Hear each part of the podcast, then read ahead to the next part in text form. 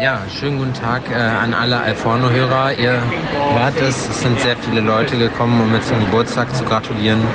Äh, nee, eigentlich nicht. Eigentlich sitze ich gerade im Flughafen in Palma rum, bin gerade gelandet, habe nicht gepennt, weil wir so viel Kokain genommen haben. Nein, Spaß. Äh, wir haben einfach durchgemacht, weil sich das nicht gelohnt hat. Wir sind um, keine Ahnung, drei losgefahren. Nee, halb drei. Ja, und seitdem auf Achse. Ähm, warten jetzt noch auf Marco, dann gibt es den Mietwagen und dann machen wir hier mal die Länder unsicher, nicht wahr? Ähm, ja, was soll ich sagen? Ich soll, äh, ach so, genau, ich sollte was anmoderieren. Deswegen war es eigentlich. Man, ich verhaspel mich in meinen Sprachnachrichten dann immer. Ich verliere dann zwischendurch den Faden, aber ihr kennt das ja von mir als äh, Podcast. Nennt man das Host, Moderator. Darf ich das moderieren nennen, was ich mache? Dieses erbärmliche Rumgestotter. Wahrscheinlich nicht, aber ist mir egal. Ihr kennt es ja nicht anders. Ähm, wir haben diese Woche einen Interview-Podcast für euch und zwar etwas sehr Aktuelles ähm, mit dem Michel. Das könnt ihr euch gerne reinziehen. Das ist aktueller denn je. Das ist von letztem Jahr im Sommer. Da haben wir sehr viel Spaß gehabt. Michel ist äh, ein mega cooler Typ. Der hat äh, richtig viel Ahnung von seiner, seiner Arbeit, kann euch äh, alles im Zusammenhang mit dem Tätowierfarbenverbot ähm, erklären. Wir sind jetzt gerade ein bisschen weiter. Die Petition wurde angenommen und läuft noch. Das heißt, ihr könnt jederzeit da noch für abstimmen und es wäre auch gut, das zu machen. Äh, wenn ihr zum Beispiel bei mir in mein Instagram geht, findet ihr in den Highlights Save the Pigments. So heißt die Initiative, die die gegründet haben. Da lohnt es sich, die auf jeden Fall zu unterstützen. Ähm, wenn ihr noch freshen Content haben wollt, ich war im äh, Redselig-Cast von ähm, Nils und, er ist jetzt natürlich blöd, jetzt mache ich halt drauf, jetzt habe ich den anderen Namen vergessen, von dem Typen von Langweile dich nicht. Zwei richtig, richtig nette Dudes. Heißt der Marc? Ich weiß es nicht mehr. Nimm's mir nicht übel, Dicky. Ähm, aber das war auf jeden Fall auch richtig cool. Der, er kommt am 7. September raus. Müsste also, wenn ihr das hier hört, auch schon am Start sein. Ähm, und ja, ich freue mich darauf. Und äh, genau, äh, Max muss jetzt einfach den Namen von äh, dem Guten, mit dem ich da den Podcast noch mitgemacht habe, außer mit dem Nils, ähm, muss den jetzt einfach einblenden, damit, das, damit ich mich nicht ganz so zum Obst mache. Sein Name ist Mike. Ich habe euch lieb. Ich freue mich, wenn wir nächste Woche wieder aufnehmen. Und ja, äh, maximale Erfolge an euch alle. Wir hören uns nächste Woche. Ich melde mich aus dem Urlaub nochmal, nicht wahr? Okay, damit äh, zu einem, Adrian, wir hatten es gerade gesagt, was war es jetzt? Das sechste, ne? Fünf. Sechs? Fünfte. Nee, es war das sechste. Es Keine Ahnung fünfte was. Wir haben auf jeden Fall wieder Es ist ein fünfte, Interview ich habe doch euch. gerade nachgezählt. wir haben hier heute ein Interview für euch vorbereitet. So, da muss man jetzt auch mal nicht auf Zahlen gucken vielleicht. So, wir äh, geben uns Da müssen immer wir jetzt Mühe, alle hier durch. schöne, wir geben uns immer Mühe, hier vernünftige, interessante Leute einzuladen. So, und ihr habt nichts Besseres zu tun, als uns einfach immer auf diesen scheiß Nummern festzunageln. So, da vertut man sich auch mal. Entschuldigung. Ich möchte jetzt hier unseren Gast vorstellen. Das ist nämlich der Michel. Hallo Michel. Einen wunderschönen Hi. Michel ist auch international gesuchter Top-Terrorist. Äh, möchtest du unseren Hörern vielleicht einmal kurz erklären, wer du bist? Ach so, und hi Adrian auch noch. Adrian ist auch da. Ja, bin hier. Erzähl uns mal, wer du bist. Gut, wer bin ich? Ähm, ja, ich bin der Michel. Hi. Ähm, ja, eigentlich mache ich viel und auch nichts. In meinen Augen mache ich nichts. Äh, für andere mache ich aber viel, meistens im Hintergrund. Und zwar äh, kümmere ich mich eigentlich darum, dass in der Tätowiermittelindustrie eigentlich alles äh, relativ safe abläuft und dass Tätowierer auch morgen noch eine ähm, Zukunft haben. Sagen wir das mal so. Also tatsächlich bin ich vom Beruf her, äh, Achtung, klingt wenig nach Fetisch, ist aber nicht so, Lackingenieur. Ähm, und habe mich halt auf Tätowierfarben seit über zehn Jahren spezialisiert. Äh, hatte früher ganz viele geläufige äh, deutsche Brands im Endeffekt. Bin dann ausgeschieden aus meiner ehemaligen Firma und bin jetzt eigentlich nichts anderes als wie ein aktiver äh, Berater und weltweit im Einsatz für die internationalen großen Brands und auch für kleinere nationale Brands. Geil. Das heißt, ist- Tattoofarben, du hast sie alle gehabt. Du darfst auch sie ruhig Werbung machen für willst, dich. Ne? Du bist nämlich äh, eins der zwei Gesichter hinter I Am Inc. Ja, Tatsache, ich bin mehr so äh, quasi Sam, eine Nachricht, äh, oder Ghost, eine Nachricht von Sam. Äh, derjenige quasi, der hinter äh, der, dem kreativen Part steckt äh, und äh, von hinten töpfert. Ne? Das bin ich. Von hinten Das hört sich töpfert. jetzt echt nach Berghain an. Ja, von hinten töpfern. Ich musste kurz überlegen, ob ich Bock darauf habe, mitzumachen, aber hey, warum nicht? Ja, siehst du mal. Und äh, du bist, wie, wie lange, wie lange machst du das schon? Also ich mache das Ganze eigentlich seit, ähm, also ich muss immer nach oben gucken, um zu überlegen. Äh, Das ist so eine Macke von mir. Ähm, ich mache das Ganze seit 2006. Da habe ich in der Hochschule angefangen früher. Ähm, bin äh, 2007 aus der Hochschule dann quasi raus, direkt ins eigene Labor und habe nichts anderes gemacht seitdem, äh, als wie an Tätowiermitteln zu schrauben, auch an Tattoo-Bedarfsprodukte, äh, Tattoo-Kosmetika und so weiter und so fort. Also den ganzen Schnickschnack. Ja, seit 2007. Das ist eine ordentliche Weile. Das ist ganz schön lange auf jeden Fall. Tatsache, ich bin jetzt sowas, was man Senior nennt. Ne? Also ich habe erst heute irgendwas gelesen von wegen, was ist hier äh, Master, Senior, Junior und so weiter und so fort. Also Bei äh, Max Lalois hast du es gelesen. Ja, exakt.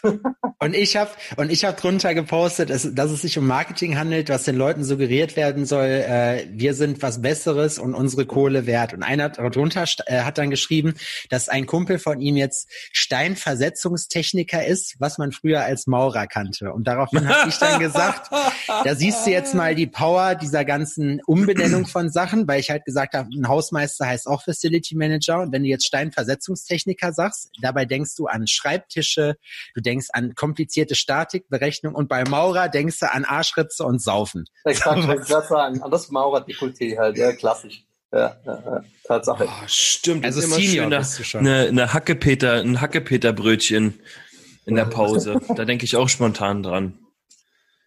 Wenn ich Maurer Ja. höre. Hat, hast du, äh, war das bei dir klar, weil du auch vorher, ich musste jetzt mal diese erstmal äh, zum Reinkommen so diese ganzen Standardfragen stellen. So deswegen, wenn du, wenn du irgendwas so erzählen willst, auch äh, fühl dich frei. Ähm, wir haben äh, wann wie, war das bei dir klar, dass du äh, Tätowiersachen machst hinterher oder also aus eigenem Interesse oder hat sich das durch deine Arbeit als Lackingenieur da einfach so entwickelt? Im Prinzip war es nicht so klar. Äh, tatsächlich war es eher so, ich habe mich, äh, ich habe eine ganz normale Ausbildung gemacht zum äh, Lacklaboranten und habe eigentlich immer eine ganz normalen Lacklitsche geschafft und habe so an äh, Anti-Graffiti-Lacke zum Beispiel für die Deutsche Bahn und so weiter rumgeschraubt. Ja, ähm, Uh. Ja, ja. So, naja, war schön. ja, kurzer Podcast heute. äh, und auch so äh, geile äh, Anti-Pipi-Lacke und so weiter. Also sprich, dass wenn du irgendwo hinpisst, äh, mit dem Einfallwinkel äh, quasi auch wieder mit dem gleichen Winkel zurück äh, die Bronze weggeschossen wird. Gell? Also tatsächlich Sachen, äh, an solchen Sachen hat man rumgeschraubt. Äh, dann habe ich halt irgendwie gemerkt, dass es das Ding auch zum Studieren gibt und ich wollte auch unbedingt irgendwie was in diese Richtung studieren. Und äh, wie es als Student ist, also ich war schon tätowiert, im Endeffekt habe mich für Tattoos immer interessiert, wollte aber während dem Studium eigentlich nur billig Tattoos abgreifen. Und habe dann halt eben angefangen, an Tattoofarben rumzuschrauben, äh, habe dementsprechend auch nur Murks auf mir drauf. Ja, ähm, habe aber dann letztendlich gemerkt, dass als ich dann beim Porsche mein Praktikum gemacht habe, ähm, dass mich das so angefuckt hat dort, dass äh, ich auch eine super beschissene Bewertung bekommen habe. Und meine gute Professorin damals meinte, Mensch, Michel, Tattoo, das wäre doch genau dein Ding, mach das doch. Ne? Äh, versuch dich doch da selbstständig zu machen. Und äh, zack, war das quasi der Anstoß. Ja. Dann kam ein Scheiß nach dem anderen. Also die erste Marke, die gekommen ist, die will ich gar nicht nennen, weil dafür schäme ich mich massiv.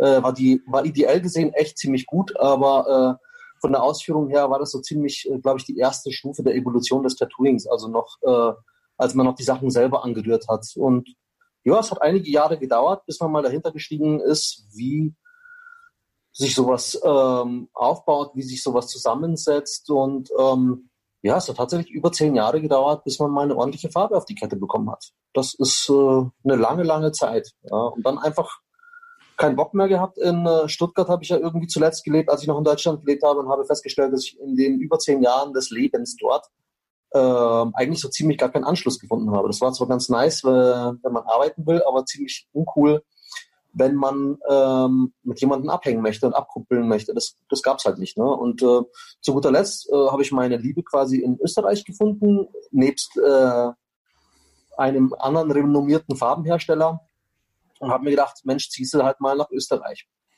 Und ja, das ist ein vom Lied. Ne? Ne? Es ist verrückt. Sepp, jetzt du als Anwender quasi.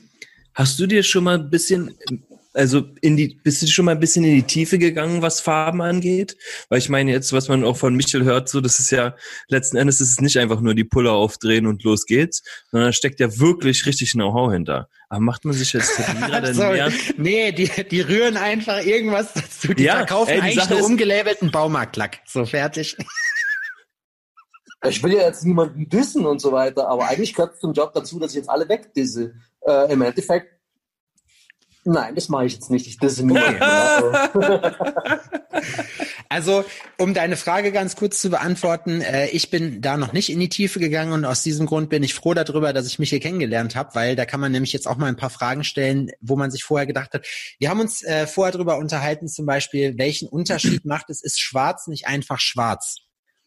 Was macht Linien schwarz aus? Was macht ein Flächenschwarz aus? Außer die Ja, Etikettierung. das war das Thema, was wir schon mal hatten. Ja, genau. Genau, da haben wir uns schon mal drüber unterhalten. Und das ist, muss ich halt auf das Wissen von Michel, ich weiß nicht, ob du das hier preisgeben willst, äh, zurückgreifen, der mir dann den Unterschied erklärt hat.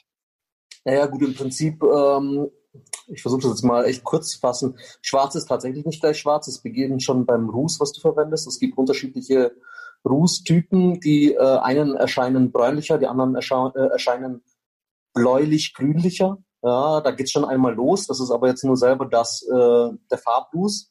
Dann ist die Zusammensetzung der Farbe, wie du schon unschwer erkennen dürftest, Sepp, ähm, macht einen riesen Unterschied, ob eine Farbe in die Haut reinfließt, ob die Ha- Farbe in der Haut wegläuft, einfach stehen bleibt. Ähm, Darf ich da ganz kurz einhaken? Satt, satt abhält, natürlich.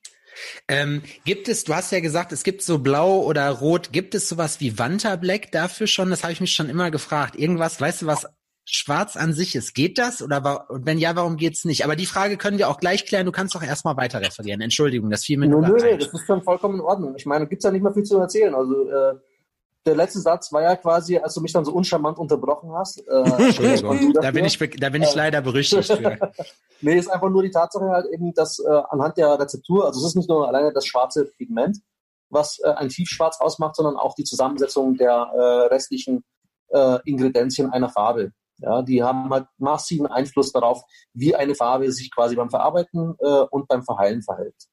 Verhält, genau, exakt. Ja. Äh, zum Thema Wanda Black.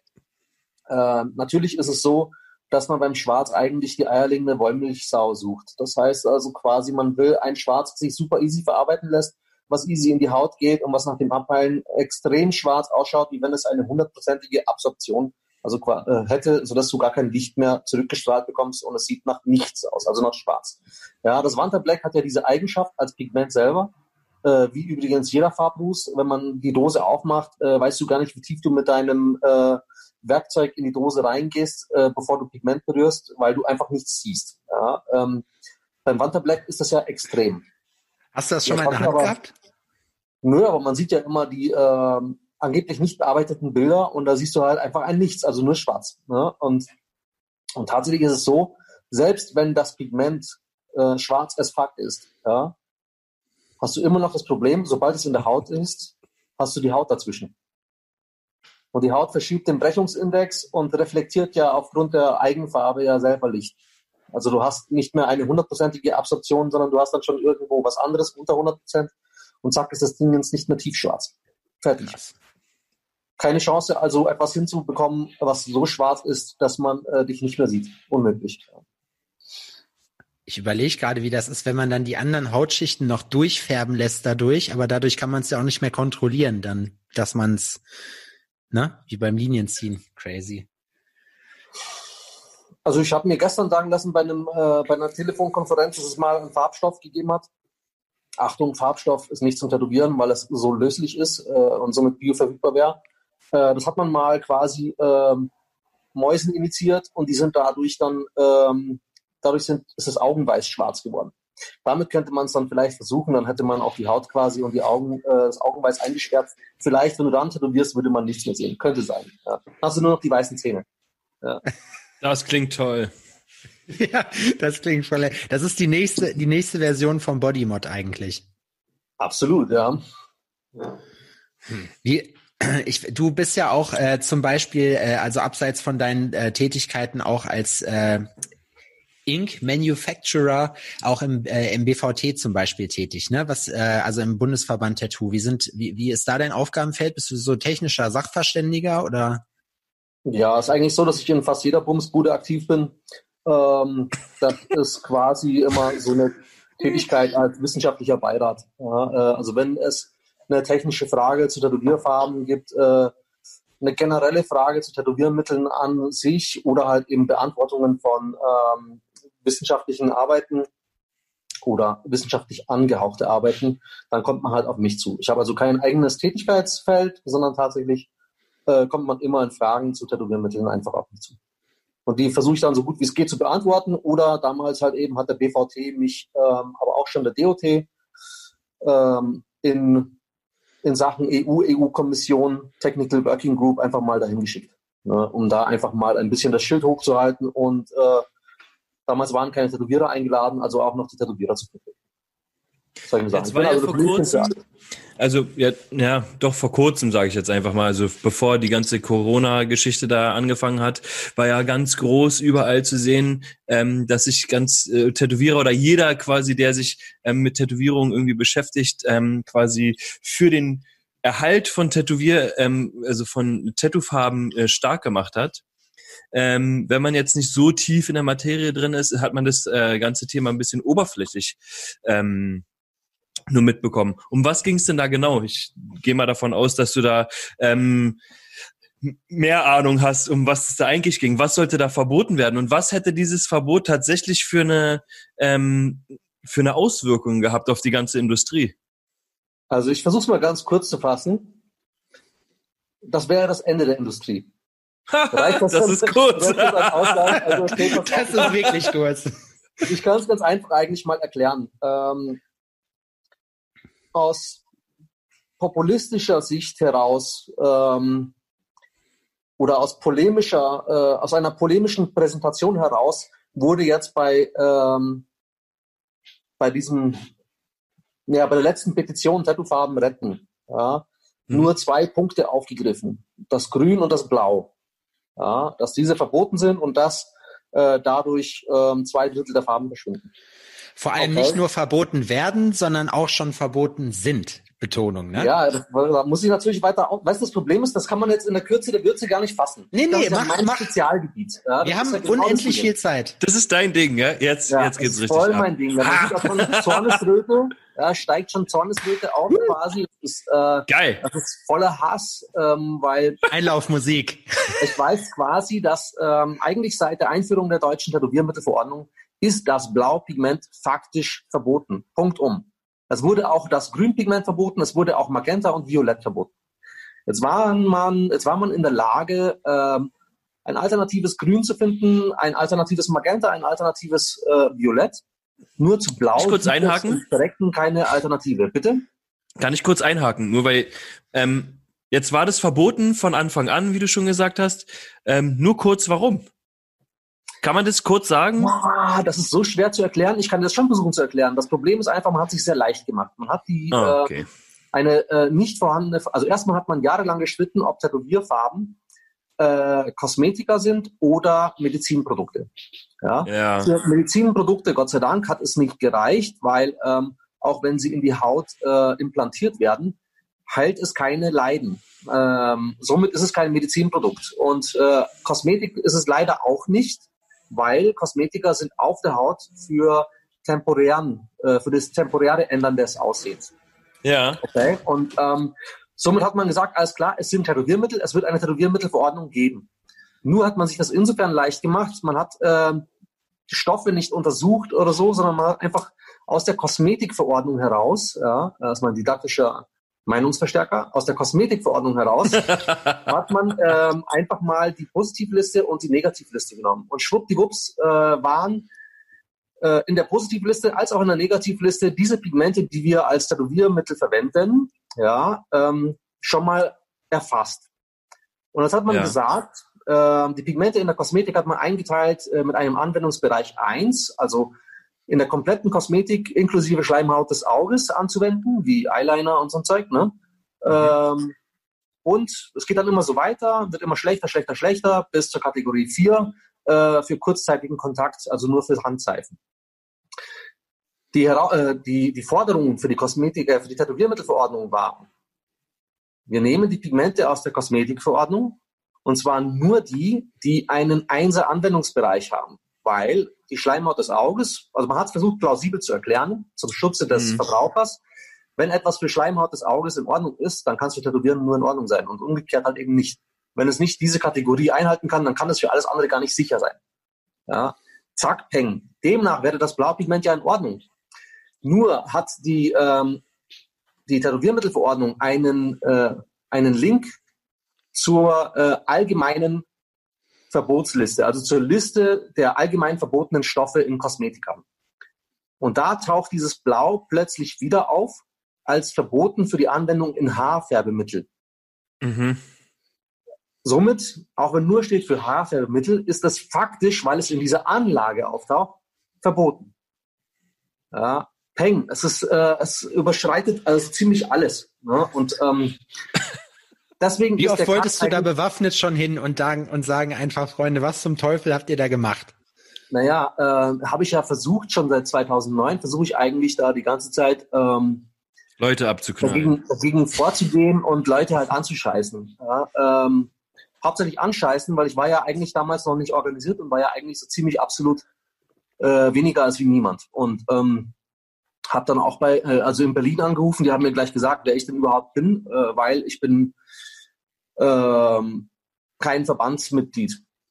Ne, Punkt um. Also habe ich überhaupt gar nichts zu melden und man, man habe einzelne Verbände äh, in der Kosmetik und so angerufen äh, und gefragt um Statement und keiner hat gestatet. Ne, das war das war schon mal das erste Problem bei der ganzen Sache. Ähm, ja, dann habe ich halt versucht, mobil zu machen und das Thema ist halt einfach so, für viele Leute ist es einfach so fern und so abstrakt, dass sie einfach nicht daran glauben. Und damals war halt einfach auch die Tatsache, dass man gesagt hat, äh, man mische sich nicht allzu arg in solche politischen äh, Sachen ein, weil man wolle, man wolle ja keine schlafenden Hunde wecken. Ja, äh, das Problem war, die waren ja schon alle längst wach und die waren alle hungrig. Ne? Und wenn man die nicht ordentlich füttert, dann fressen sie halt den Falschen. Das ist halt einfach so. Ja? Mhm. Und das ist die Tatsache, dass ja, jetzt wir gerade dran sind als Futter. Punkt um. Ja, das ist die große, große Misere. Ja? Und mhm. ähm, dieser neue Schnickschnack, ähm, man geht natürlich, wie gesagt, nur darauf ein, auf Blau und auf Grün, ja, obwohl das schon lange verboten ist. Mhm. Ähm, man geht aber auch nur darauf ein, weil alles andere äh, wäre einfach zu tief in die Materie tatsächlich betrifft es auch das Weißpigment, es betrifft auch äh, Farbruß und es betrifft ja nicht nur die Pigmente, es betrifft auch die Zusammensetzung der Farbe selber, also sprich alles, was nur ein bisschen hautreizend ist.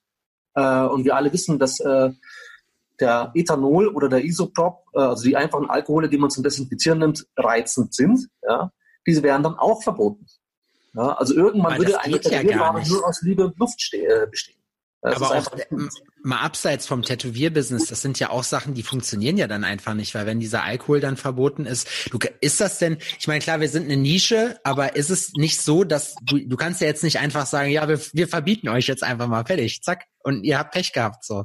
Das ist ja wie wenn wir jetzt sagen können, wir verbieten von heute auf morgen äh, Autos mit fossilen Brennstoffen. Dann stehen alle da und sagen, ja, und jetzt, was machen wir jetzt so? Im Prinzip Siehst du den, ja VW, den VW-Chef rausspazieren und den Schlüssel so hinter sich werfen? der, der VW, ich, ich kann dir sagen, ich, ich kann dir sagen, was der VW-Chef macht. Der VW-Chef macht nämlich Folgendes. Der greift dann in seine Schublade, holt die Glock 17 raus, die er da drin hat, lädt die durch und sagt, jetzt ist es soweit, jetzt gehe ich nach Berlin. jetzt haben sie naja. es geschafft. Spaß beiseite. Ähm, das Thema ist halt so, ähm, eine Automobilindustrie oder alle anderen wirklichen Industrien ähm, haben auch sowas wie Interessensvertretungen. Ja, Absolut. Äh, wir müssen einfach mal bedenken, äh, woher Tattoo denn gekommen ist. Ja, und äh, wohin jetzt, wie weit jetzt Tattoo schon gekommen ist. Äh, wir sind jetzt noch absolut in den Kinderschuhen. Und ähm, hätte man damals kein Konkurrenzdenken gehabt, äh, kein so intensives Konkurrenzdenken, weil jetzt ist es ja deutlicher, jetzt hat man langsam ein gemeinsames Ziel, das Retten unserer Arbeit. Ja, ähm, das hatte man ja vor einem Jahrzehnt äh, und ein paar äh, Jahrzehnte früher ja überhaupt gar nicht gehabt. Da hat ja damals noch jeder sein eigenes Ding gemacht. und hast du eine, eine Butze äh, 500 Meter weiter aufgemacht, dann ist sie meistens abgebrannt oder halt eben Schaufensterplan oder weiß der Geier was. Also von, komisch, ne? Diese Zufälle, die es gab dafür. Ja, voll. Und von Peace, Love Unfälle passieren jeden Tag. Ja, weißt schon, Peace, Love und Interessensunity gab's halt noch nicht. Ja, das ist halt einfach so. Und ähm, das ist halt einfach die Tatsache, da hat man halt früher äh, Hundekatzen und alte Matratzen vertätowiert. Ja, das ist so ähnlich wie mit der jungen Bierbrauer-Szene, bevor das eine fette Industrie geworden ist und man eben noch Hundekatzen und alte Matratzen verbraut hat, ja, hat man sich dann darauf geeinigt, dass das nicht so geil ist und man hat ein Reinheitsgebot gemacht. Und das gleiche passiert ja jetzt gerade mit Tätowiermitteln. Und dadurch Berlin hat man es aber wieder abge abgelassen davon und besinnt sich wieder auf, sein, auf, auf seine Anfänge und verbraut alte Katzen und alte Matratzen. Aber egal, das war dumm. In, in, Belgien macht man das schon die ganze Zeit. aber gut. Ähm, nee, die Tatsache ist halt einfach, man hat ja äh, immer schön äh, die Bälle flach gehalten und ja, ähm, ja, nicht auf sich aufmerksam gemacht, damit man unter, äh, unterm Radar durchläuft. Ja, das war ja immer so die, die lange Angelegenheit quasi oder das lange Behaving. Ja, ähm, hätte man auch ruhig dabei bleiben können, wäre auch alles nicht so schlimm gewesen, wenn man nicht, wenn man nicht gemerkt hätte, dass seit der Techno-Szene quasi Tattoos äh, modern werden und immer populärer werden und äh, die ersten Tattoo-Sendungen kommen und so weiter und so fort, die für uns alle ja quasi die, die goldene, das goldene Zeitalter losgebrochen haben, aber logischerweise uns auch auf das, äh, auf den Bildschirm der Behörden gebracht hat. Und da hat man halt nun mal festgestellt, dass tatsächlich ähm, jede Menge zweckentfremder Scheiß in einer Tätowierfarbe drin ist. Punkt um. Das war halt einfach so das Thema. Was, äh, was war denn da zum Beispiel drin? Wenn du jetzt sagst, so zweckentfremdeter Scheiß, was muss man sich vorstellen? Was hat man denn jetzt, sagen wir mal so vor zehn Jahren oder so, was haben sich die Leute denn da reingeballert? Also ich kenne die Beispiele, dass man tatsächlich irgendwie ähm, Pelikan-Tinte benutzt oder welche sich irgendwie Farbe mit Asche anrühren oder ähm, sonst irgendwas, ne? Also ähm, verschiedene äh, Sachen einfach. Naja, im Prinzip musst du dir das Ganze ja mal so vorstellen. Ähm, so ähnlich wie Bayern entstanden ist durch fußkranke Römer. Ja, äh, so, so, ist ja quasi auch ähm, oh, die, den, kann ich, ähm, den kann ich nicht bringen. Die hat, bei, bei mir klingelt's gerade. Ich bin gespannt. Erzähl es trotzdem. Ja, warte mal. Also so ähnlich wie das entstanden ist, so ist ja auch quasi die Tätowiermittelindustrie entstanden. Also Tätowierer, die äh, einfach mal durch Trial and Error quasi festgestellt haben, dass man Produkt XYZ äh, tätowieren kann, ohne dass Arm und Beine abfallen. Ja, das hat man auch zur Perfektion getrieben, ist auch soweit ganz gut. Ja, ähm, die lassen sich super gut tätowieren, bleiben auch weitestgehend stehen und machen ein, keinen oberflächlichen, offensichtlichen Schaden. Ja, ähm, demnach durch das empirische Rantesten, durch Trial and Error, hat man eigentlich, was Anwendungstechnik angeht, sehr, sehr gute Farben ähm, hergestellt. Man merkt aber auch, dass, ähm, dass es Trial and Error ist, ja, dass da keine Entwicklung wirklich dahinter ist, äh, sondern nur äh, der Missuse von, von äh, bestehenden Produkten, weil es gibt genug äh, Farbtöne wie Gelb und Rot von bekannten Marken, die einfach nach ein paar Jahren verschwunden sind. Ja, es ist einfach so. Und da hat man sich nie Gedanken gemacht, hat man einfach so hingenommen und fertig. Und mhm. ähm, ja, im Prinzip, ich will jetzt einfach, also du kannst dir vorstellen, alles, was Farbe und was Pigmente ist, hat man schon zweckentfremdet. Es gibt sogar Leute, die haben schon gemeint, rote Beete zu vertätowieren und sind dann drauf gekommen, dass rote Beete ein Farbstoff ist. Äh, und man sich eigentlich nichts anderes als wie ein Schmerz antut, äh, weil der Farbstoff gleich weggelaufen ist. Also, so, das ist das Einzige, was ich jetzt mal so als zweckentfremdetes Beispiel nenne. Den Rest ja. kann man sich denken, ähm, gibt's alles wirklich. Ja. Tja, da will man, da will man eigentlich, ich meine, als Kunde geht man ja quasi davon aus, dass wenn man ähm, sich tätowieren lässt, dass das ähm, verwendete Material quasi möglichst unbedenklich ist. Ist crazy. Geht man davon wirklich aus oder äh, geht man einfach nur hin und denkt sich, boah, bam, Alter, ich will einfach verwegen und geil ausschauen äh, und äh, lass mich einfach mal ordentlich durch äh, tätowieren und äh, ist schon alles cool. Da kann ich zu sagen, okay.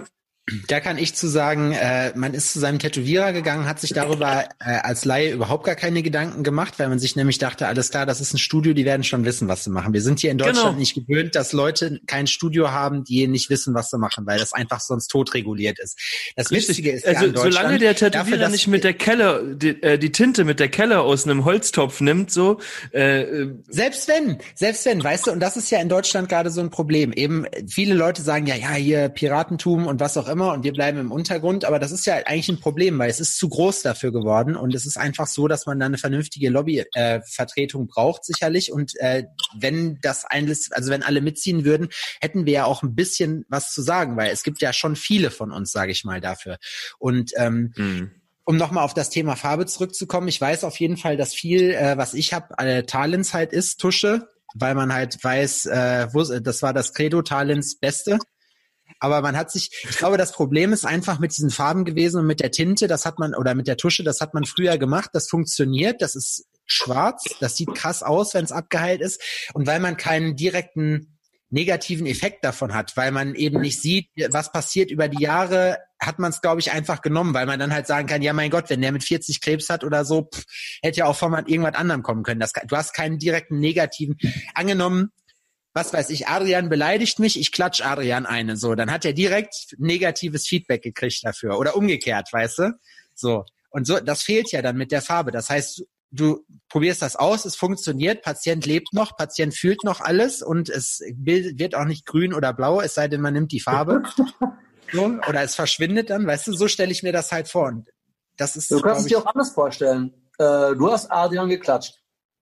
Er hat es nicht, er hat es nicht gemerkt, ja, äh, also hat er keinen direkten Feedback quasi. Und äh, nach, nach einem Monat wacht er jede Nacht schweißgebadet auf und träumt von einer dicken, fetten Klatsche. also hat er einen Schaden davon getragen und weiß nicht, woher es kommt. Ja? Oder ich habe jemanden. Oder ich habe hier, ich habe Adrian eine geklatscht, aber nicht selber, sondern ich habe jemanden dafür bezahlt, der einmal um die Welt läuft und wenn er wieder da ist, ohne dass Adrian das weiß und wenn er wieder da ist, zack, kriegt er eine.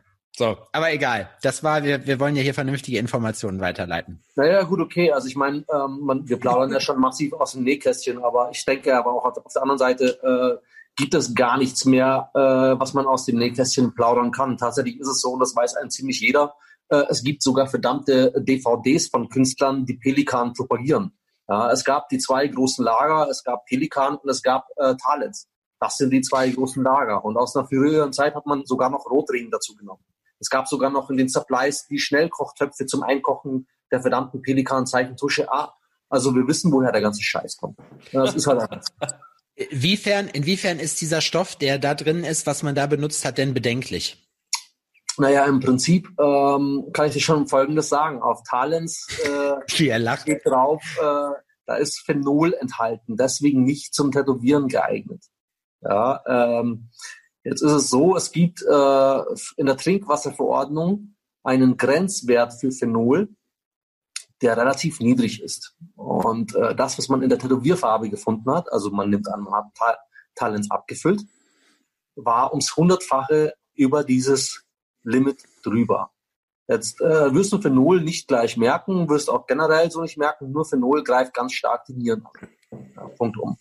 Dann ähm, ist auch, man hat sich auch wirklich nie Gedanken gemacht über Ruß. Ruß entsteht durch die unvollständige Verbrennung von allem Möglichen. Ja, also äh, ich zitiere mal hier den Dr. Wolfgang Bäumler, den jeder hier als äh, Hardliner des Anti-Tattoos sieht. Der ist es aber nicht. Er ist eigentlich ziemlich cool, die Type. Der wird immer äh, falsch zitiert und da sagen die immer, zum Herstellen von Ruß äh, nimmt man alte Autoreifen, äh, Fäkalien und Tierknochen. Ja, also tatsächlich kannst du alles verbrennen, was du willst. Äh, die die rußende Flamme ist quasi dein Rohstoff.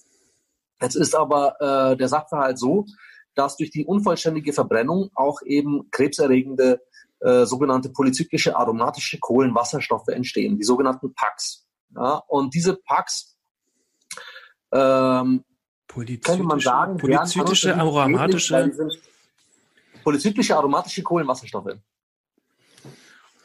Das kriegt ja, er nicht ähm, hin.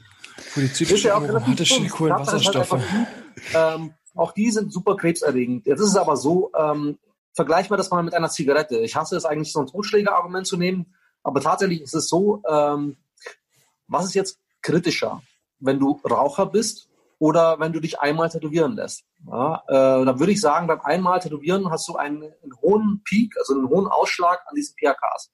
Der baut sich täglich ab und geht wieder runter beim Rauchen, wenn du deinen Nikotinspiegel aufrechterhalten willst, ja, hast du immer einen gleichen, gleichbleibenden Level von PHKs. Du bist also die ganze Zeit mit PHKs konfrontiert. Jetzt könnte man dieses Argument bringen, halt hier eben als äh, rauchender Tätowierter. Äh, Tatsache ist es so, dass viele, also man kann es rein ethisch moralisch nicht bringen, ja, ähm, wissentlich jemanden was in die Haut zu ballern, wo man weiß, dass Phenol drin ist und äh, PAKs. Ja, weil der Kunde kommt ja zu dir im äh, äh, besten Vertrauen ne, und äh, lässt sich tätowieren. Den Fehler er machen da- tatsächlich viele. Ja, ja. das ist schon klar. Aber ähm, es ist einfach wirklich nur ein ethisch-moralischer Aspekt. Ja, fertig. Was das Ganze angeht. Übrigens, mein Rücken ist auch voll mit Pelikan, ohne Ende. Ja. Und bestimmt habe ich Man auch könnte Tage praktisch, gesehen. man könnte praktisch sagen, wenn man da steht als tätowierter Raucher und dann fragt nach seinem Äußeren und seiner Lebensweise gefragt wird, könnte man auch sagen, ich bin das personifizierte Rennen, was mich zuerst umbringt. Das Nikotin oder das Phenol? Eins Könnte man beiden. tatsächlich sagen, aber gut, im Prinzip, das ist ja eigentlich relativ bums. Du hast jetzt Nikotin genannt, ich muss dich natürlich nerdisch korrigieren, äh, PAKs in dem Fall. Nikotin wäre ja jetzt wieder eine andere Angelegenheit eben, aber tatsächlich geht's ja jetzt Warte, also. PRKs waren, ganz kurze Frage, waren, Adrian, hast du es gelernt? Nee, ich weiß nur noch hat's wieder vergessen. Was? Ja, sogar fast richtig. Polyzyklische, aromatische Kohlenwasserstoffe. Kohlenwasserstoffe. Polyzyklische aromatische Kohlenwasserstoffe. Kohlenwasserstoffe. Das ist doch jetzt die letzten Silben immer noch sowas, habe ich auch gesagt. Stoffe. Stoffe, ich habe nur Stoff gehört. Stoff. Wie bei Homer Simpson hängen bleibt in Berliner Gehirn nur Stoff. Jawohl. Stoff, Stoff, Stoff. Stoff. Habe ich vorhin erst gehört. Huma, nimm dir ein Bier und dann geh ins Bett. Uhu, Bier, Bier, Bier, Bett, Bett, Bett. Es ist aber auf jeden Fall eigentlich, wie siehst du denn die Entwicklung davon, dass das jetzt, sage ich mal, immer mehr, und das kann man ja schon so sagen, professionalisiert wird? Manche sagen halt, es ist so ein großer Sellout, es gibt eine Industrie jetzt und denken halt, dass es halt so ein bisschen so ist wie halt noch vor 20 Jahren, dass das halt so eine Hinterhofgeschichte ist. Ein paar Tätowierer bauen auch Maschinen zusammen in ihrem Hinterhof, verticken die so oder verkaufen die. Es gibt nur ganz wenig Quellen, aber es ist ja die äh, richtige Realität, sieht ja anders aus und eigentlich ist ja diese Professionalisierung auch zu einem großen Teil äh, kommt ja uns allen zugute da drin, weil so entsteht erstmal nach, also Forschung und so entsteht natürlich auch ähm, ja ähm, Entwicklung da drin. Geil. Also ich reiß mich gerade massiv zusammen. Äh, tatsächlich ist es für mich der größte Abfuck, den es überhaupt gibt. Ich bin, ich bin tatsächlich äh, ein Peter Lustig der Tattoo-Industrie. Ähm, ich finde, es ist, es ist es ist ein Wunder, dass ich darin überhaupt noch arbeite. ist, äh, tatsächlich ist das Ding jetzt einfach so, dass ich, ich, ich liebte meinen Job massiv. Ich liebe meinen Job eigentlich immer noch. Aber äh, tatsächlich geht mir das einfach nicht in den Kopf, dass die Leute den Knall noch nicht gehört haben und wir keine Szene mehr sind. Ja, wir sind äh, schon längst eine multi-fucking Milliarden Dollar äh, Industrie mit äh, mit Joint Venture äh, quasi, äh, mit großen äh, Investoren äh, aus der Nicht-Tattoo-Industrie und diese ganzen falschen Götter der, äh, der Tätowiermittelhersteller sind eigentlich nichts anderes als wie Geldsäcke, Punkt um. Und äh, streuen so ähnlich wie Quanon quasi und diese ganzen Verschwörungstheorien die gleiche Scheiße einfach rum, um die Leute auf ihrer Seite zu halten. Ja, also keine Farbe, äh, eine Farbe, die kein Azugpigment enthält, kann keine Farbe sein. So ein Zeug zum Beispiel, ja. Oder die EU ist abartig böse und will uns zu Tode regulieren. Ja, scheiße, sie wollte uns doch niemals zu Tode regulieren. Die ganze Kacke, die da entstanden ist, einfach nur durch, durch fehlende Mitarbeit, ja, und durch äh, bewusste Streuung von falschen Informationen und so weiter und so fort. Deswegen sind wir da angekommen, wo wir sind. Warum können wir uns selber nicht retten? Ja, äh, sorry, aber wenn wir ähm, so wie wir jetzt Geld verdient haben, Geld verdienen, dann wird unsere, äh, unser Social Economic Impact halt gegen Null einfach sein. Ja, äh, quasi haben wir, ich zitiere hier äh, eine mir sehr liebe Person, äh, wir haben die ökonomische Power eines einzelnen äh, Mittelstandsunternehmens.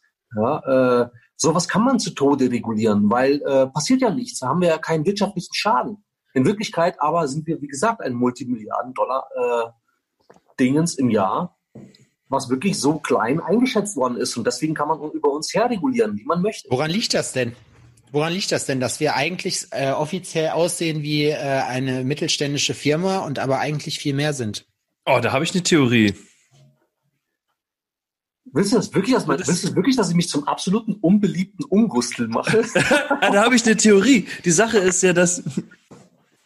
Ähm, oh, wie sagt man das denn? Äh, ich glaube, finde, dass du- doch ganz- der nee, ein oder ehrlich, andere ich- Euro nicht dahin geht, wo der hingehen sollte. Weil wenn der nämlich alles offiziell, sagen wir mal, es würde einfach alles offiziell laufen, würde man erstmal sehen, ähm, was da so über den Ladentisch geht eigentlich. Aber es macht ja wahrscheinlich keiner.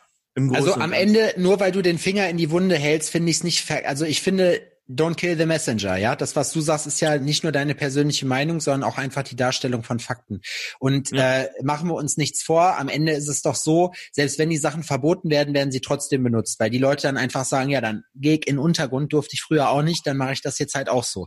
Ich für meinen Teil kann nur sagen, ich habe keinen Bock darauf zu leben, also so zu leben, obwohl es eigentlich einfacher wäre, müsste ich keine Steuern bezahlen, ja. Ist, Tattoo stechen, alles klar, Tagestermin, jawohl, ne? Brutto gleich netto, gib ihm. Aber äh, ich habe halt keinen Bock darauf. Ich will das, was ich mache, dass das anerkannt wird. Ich möchte, dass das äh, Gehör findet und ich möchte, dass das entsprechend auch reguliert wird. Und nicht zuletzt wegen den Kunden. Wie willst du das machen? Du kannst diese Industrie, diese Forschung, Entwicklung kannst du nicht aufrechterhalten, wenn du es halt, wenn du es halt illegal machst. Und da gehört eine gewisse Mitarbeit zu. Das ist auch eine Sache, was ich halt nicht verstehe bei vielen Leuten, die sagen dann halt, ja, das ist alles Scheiße, was die machen wollen. So und dann, aber kommen die halt hin und dann sagst du ja, aber du hast doch die Möglichkeit. Und im Gegensatz zu anderen Branchen, sage ich mal, ist es bei uns doch so, dass wir alle relativ ich kann nicht anschreiben. Du hast mich angeschrieben, so. Wir haben uns kennengelernt letztes Jahr, so. Weißt du, es war jetzt nicht so, dass ich sage, ich muss deiner Sekretärin schreiben um einen Termin mit dir zu kriegen, dass du sagst, ja, äh, pass mal auf, du kleiner Spacko, so, ich habe jetzt keinen Bock mehr 20 Minuten deinen Geseier anzuhören, so, deswegen halt einfach dein Maul. So, sondern man ist doch, man kann sich doch eigentlich organisieren und das ist eben das, was mich halt an dieser ganzen Szene auch massiv stört, ist, dass es einfach nicht fürs große Ganze ist. Es ist auch in Ordnung, dass viele Leute das Ganze halt nehmen, um Geld damit zu verdienen, weil wir wollen alle nur das Beste für uns, ja, das ist halt auch so. Da sei auch, also ich finde, da ist auch im Großen und Ganzen nichts Verwerfliches dran, aber es ist halt eben diese Vereinsmeierei, dass man einfach sagt, ja, aber die sind scheiße, weil die benutzen vielleicht Tattoo-Equipment, was wir nicht gut finden. Wir kommen aber aus einer anderen Zeit und die schätzen alle die, die Values nicht, äh, die wir früher hatten, was ja auch alle über einen Kamm geschoren ist, was man auch nicht sagen kann, sondern anstatt, dass man sagt, ey, Freunde, wir müssen jetzt alle einfach mal an einem Strang ziehen und das fand ich bei der letzten Petition eigentlich gut, dass das über regional, sage ich mal, funktioniert hat, dass alle gesagt haben, jo, wir jetzt alle für die gute Sache, wir können uns zwar vielleicht im Detail nicht leiden so, aber wir kämpfen hier gerade alle für dasselbe. Ja, weil den Leuten der Arsch auf Grundeis gegangen ist. Da wurde den Leuten erstmal klar, wie nah die denn am Abgrund, am Abgrund stehen. Und dann wurden eventuell auch ähm, Grenzen überschritten oder Hürden ähm, außer Acht gelassen, die sonst immer da waren, auch wenn es eine persönliche ist. Aber es, es wurde ja quasi den Leuten nahegelegt, so, Alter, pass auf, wenn ihr jetzt nicht zusammenhaltet und was macht so und einfach nur diese Scheiße unterschreibt oder so, dann geht ihr alle krachen. So, also, das, ja. das Corona ein Scheißdreck, Mann. Da macht ihr einfach alle das, was ihr vorher gemacht habt. Die Hälfte davon macht gar nichts. Wichsen. So, genau. Die Hälfte davon macht gar nichts, die andere Hälfte geht zurück an Bau oder, oder sonst irgendwas. Weißt du, was ich meine? So, dann ist so, ja, dann versucht doch mit euren ähm, bunten Bildern so Kohle zu verdienen. Aber das wird nichts, weißt du? Jungs, so, Jungs habe ich euch jemals gesagt, dass ich an ADHS extrem schwerst leide und alles, was äh, mehr als wie Hauptsätze und mehr als wie 30 Sekunden sind, kann ich nicht mehr folgen. nicht schlimm. Ich, hab ich, mir, nein, ich, hab mich, konnte mir schon das nicht merken, was du vorhin gesagt hast. Ich bin immer noch bei Stoff. Ja, genau. ich wollte dich jetzt echt nicht arg unterbrechen und so weiter halt, aber ich habe da ein paar, ein paar Sachen, ähm, die muss ich mir von der Seele reden, tatsächlich, ja. Äh, yes. Weil ähm, das Prinzip ist einfach, dass man, wenn man irgendwas Gutes tut, also wenn man einges äh, sich eingesteht, dass es keine Szene mehr ist, sondern eine Industrie ist und man will eigentlich was Gutes bewegen, äh, wird man immer mit Anfeindungen konfrontiert. Das ist halt einfach so, weil dann heißt es nämlich immer, dieser Ungustel hier will das Ganze in seine, äh, zu seinen Vorteilen bewegen. Ja, da geht das schon mal los. Äh, man hat mir irgendwann mal, also ich habe damals aufmerksam gemacht, dass das Blaupigment faktisch schon längst verboten worden ist. Und man hat mir irgendwann mal an den Kopf geschmissen, dass ich verantwortlich sei, dass dieses verfickte Pigment verboten wurde. Äh, jetzt an euch Spacken da draußen, die das jemals gesagt haben, hätte ich diese Macht überhaupt, würde ich mich mit euch Idioten überhaupt gar nicht abgeben. Ja, äh, das ja, ähm, und so läuft es eigentlich mit allen. Ja, ich muss jetzt sagen, äh, in den ganzen Jahren gab es nur eine einzige Person, die äh, jemals es geschafft hat, äh, uns alle zu vereinen.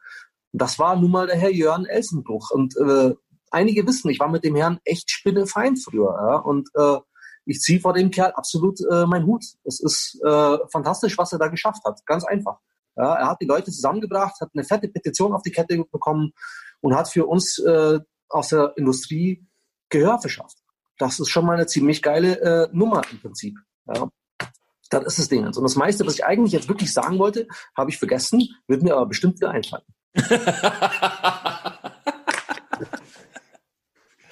ja, Schön. Ja, ich glaube, ich glaube, das ist nämlich so ein bisschen das Problem, äh, diese ganze Geschichte. Äh, es gibt jetzt, da habe ich mich vorhin noch mit Ollo drüber unterhalten. Es gibt ja diese diese neue DIN-Norm jetzt, ne, die rausgekommen ist für Tätowierstudios. Ähm, ja, das habe hab ich auch schon gehört. Ich habe sie gekauft, ich habe sie aber noch nicht gelesen und mir wurde schon zugetragen, dass äh, Warum fragst du mich denn nicht? Gibst dir so. ähm, also das war ja, du, dieser du, auf jeden Du lachst, aber frag in den, Show, in den, in den Show Notes äh, von diesem Podcast hier findet ihr übrigens den Kazaa Torrent dafür, wo ja, ihr das für also, uns runterladen könnt. Also so. da wir jetzt gelernt haben, dass wir hier, ähm, hä, hallo, gib ich dir so, man scheiß drauf, einer kauft und dann verteilen wir unter der Hand. Ja, was, weißt du, wie das Business das läuft? Wir und so weiter. Ja, du weißt. Mir ist gerade eingefallen. Mir ist eingefallen, was ich sagen wollte, ja. Äh, es ist, sorry jetzt für diesen kleinen äh, Exkurs jetzt in, in meine nee, Gedankenwelt. Aber äh, prinzipiell hatten wir das schon mal auch drüber gehabt, dass jetzt äh, polemische äh, Ansagen kommen wie Fuck, wir sind Piraten gewesen, wir werden wieder Piraten werden, wir gehen in den scheiß Untergrund. Ja? Äh, vielleicht haben die Leute wieder den Knall nicht gehört und haben äh, gemerkt, seit, seit dem Anbruch dieser goldenen äh, äh, Zeit, dieses goldenen Zeitalters, wo wir alle viel Geld verdienen irgendwo und äh, auf den Social Media Plattformen uns bewegen, hat sich von diesen Leuten, die dieses, äh, diese Ansage, wir gehen in den Untergrund, ganz laut skandieren, äh, sich noch nicht ein einziger an Gedanken gemacht, dass man im Keller kaum Empfang fürs Handy hat und somit kaum in Instagram und äh, äh, die anderen Social Medias reinkommen kann. Es wird also ganz, ziemlich schwer äh, werden, Kunden zu bekommen. Ganz dünnes Eis, Alter. Und das nächste ist halt auch die Tatsache, ähm, was ist, wenn äh, durch die ganzen Negativmedien äh, die Kunden noch unruhiger werden und du hast dann so einen Schwarzkunden am Start und bist da gerade am rumfuschen und der Kunde äh, reagiert hammerheftig, äh, musst du ja eigentlich ihn gleich, nachdem du erfahren hast, dass er reagiert, ihn erschlagen Erschießen. und den Salzsäurefastel äh, auflösen. Ja, weil sonst hast du Probleme. Ja, also irgendwie ist das Ganze nicht wirklich weit gedacht worden. Ne? Mhm. Das ist nicht die Lösung zu schreien, dass man in den Untergrund geht, weil so einfach und so romantisch ist der Untergrund nicht. Nee, das ich, am Ende ist es ja so, wir sind wir sind doch jetzt alle hier und wir haben alle das Privileg damit mit dem was wir geil finden Geld zu verdienen und ich finde nicht, dass man da wieder einen Schritt zurück oder generell im Leben einen Schritt zurückgehen sollte so und wenn wir jetzt halt diese Macht haben, die wir in dem Sinne mal demonstriert haben, wie viele wir sind, äh, dass man das auch sagen kann, man kann halt sagen, alles klar, ist mir scheißegal, was ihr macht, ich mache das und das. Ist ja es steht ja auch jedem frei. Wir wollen ja jetzt ja auch das was wir ja jetzt hier sagen, ist ja unsere persönliche Meinung dazu. So, das ist deine Meinung, das ist meine Meinung dazu. Wir sind beide der Meinung, alles klar, wir haben keinen Bock auf die Scheiße. Wir würden das gerne so machen, dass es anerkannt ist, dass wir als normales Unternehmen in irgendeiner Form äh, Ariane ist voll unhöflich übrigens. Ähm, ja, ja. Es, ist hier kling, äh, es klingelt bei mir an der Haustür die ganze Zeit und ich musste der Sache kurz auf den Grund gehen, weil ich, ähm, äh, ja, ist auch egal. Naja, ich habe ja auch noch ein bisschen Privatleben, okay, in der ganzen Arbeitsgeschichte. Also jetzt hast du mich aus dem Konzept gebracht. Aber ich, wir sind uns ja alle einig, dass wir keinen Bock mehr haben auf die Scheiße, sondern dass wir halt anerkannt werden wollen. So gerade jetzt in Deutschland ist es ja auch dann gut, dass man sich irgendwann mal hinsetzt und sagt, man macht eine vernünftige Ausbildung dafür, weil wenn ich schon Steuern zahlen darf und IHK und die ganze Geschichte, dann möchte ich aber auch, dass es da ein Reglementierungsverfahren gibt dazu, wer zugelassen wird und wer nicht. Ist einfach in meinem Sinne, ich verstehe mich als, ich probiere mein Business so professionell wie möglich zu machen. Das gilt auch mit der Wahl der Tätowiermittel und so weiter und so fort. Und das heißt halt, für mich ist dieser Schritt kein keine Option. Der feine Herr. Mal was wieder für ein inkompetenter Einwurf. Ja. äh, Eine nein, Scheiße, die der Junge labert. nein, nein, äh, ziemlich cool. Also äh, tatsächlich ist es ja auch richtig so. Das, das, Thema ist ja einfach so, schau mal, wir machen uns als Farbenhersteller wirklich die Mühe oder äh, ich als ehemaliger Farbenhersteller habe mir die Mühe gemacht. Im Prinzip, äh, es wird weiter tätowiert werden.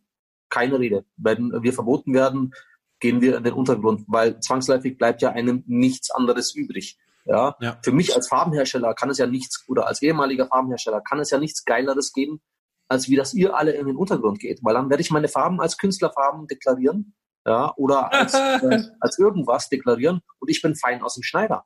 Weil ihr Affen werdet das Ganze missusen. Punkt um. Für mich kein Risiko mehr. Bisher ist es ja so, dass wenn irgendwas passiert, erstmal nachgewiesen Ihr muss, Affen. irgendwas passiert ist. Wie der Badesalzhersteller, weißt du? Ha? Wir hauen sowieso Badesalz Ja, Also ja, es ist nicht für den genau. menschlichen Konsum gedacht, aber wir wissen, dass ihr euch das auf jeden Fall reinzieht. So, weißt du, deswegen gönnt euch, wir gucken mal, was geht. Exakt, und das ist das große Problem halt. Also ähm, keiner hat was davon. Und ich bin mir sicher, eines Tages werde ich wohl äh, bestimmt wieder Farben machen und ziemlich geile Farben auch. Das Ego habe ich mittlerweile. Aber äh, wie gesagt, es wäre schon cool. Es bringt unserer Industrie einfach nichts, wenn wir in den Untergrund gehen äh, und rebellieren. Wir sollten nur gucken, dass wir halt irgendwie eine sinnvolle äh, Regulierung bekommen. Und die DIN war eigentlich jetzt so der erste Schritt, äh, uns in eine richtige Richtung zu bewegen auch wenn es mit den Farben jetzt selber äh, nur einen Bruchteil zu tun hat, ja, ist das eigentlich äh, der erste Schritt gewesen äh, und ein absolutes Novum für einen, für einen Sektor oder für eine Branche quasi, etwas äh, normiert und standardisiert zu haben. Das ist das. Ich habe da jetzt ähm, vor kurzem ein Gespräch gehabt mit einem ähm, Bekannten von mir oder einem Kumpel von mir, der meinte, dass jetzt ähm, viele Tätowierer oder Studios ähm, aufschreien und sagen, oh, und jetzt die DIN, jetzt, ja, jetzt können wir alle gar nicht mehr arbeiten, weil wir den Regularien ja gar nicht ähm, gerecht werden und bla bla bla. Und er meinte zu mir halt, dass äh, die Leute halt sich den Scheiß anscheinend nicht richtig durchgelesen haben, weil ähm, dann halt auch so viele ähm, Sachen mit einhergehen, so wie irgendwelche Schulungen, Fortbildungen oder sonst irgendwie, die ja auch erstmal angeboten werden müssen. Das heißt, so, das ist jetzt quasi so eine Art Grundregel entstanden und jetzt arbeitet man daran, das so umzusetzen, dass es halt für alle greift. Ein, oder Ko wie? ein Kolloqui Kollo Kolloquium. Ich würde eher sagen, ein Kataster an Informationen. und tatsächlich ist es so. Es ist eine Norm.